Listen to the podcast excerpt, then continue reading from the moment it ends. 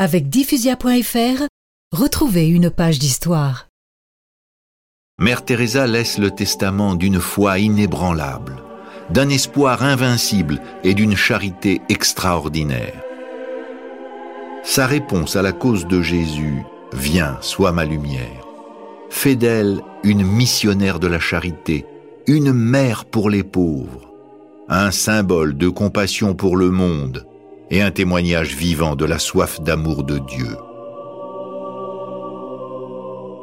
À sa mort, près de 4000 sœurs des missionnaires de la charité étaient réparties en 594 communautés dans 123 pays.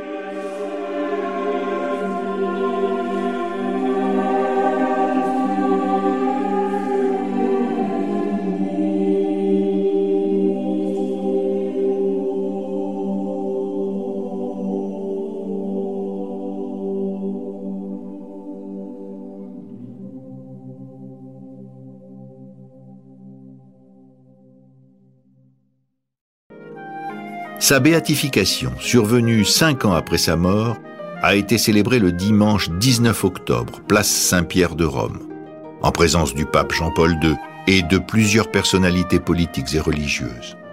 Plus de 300 000 fidèles, dont 500 handicapés, ont rendu hommage à l'action de Mère Teresa.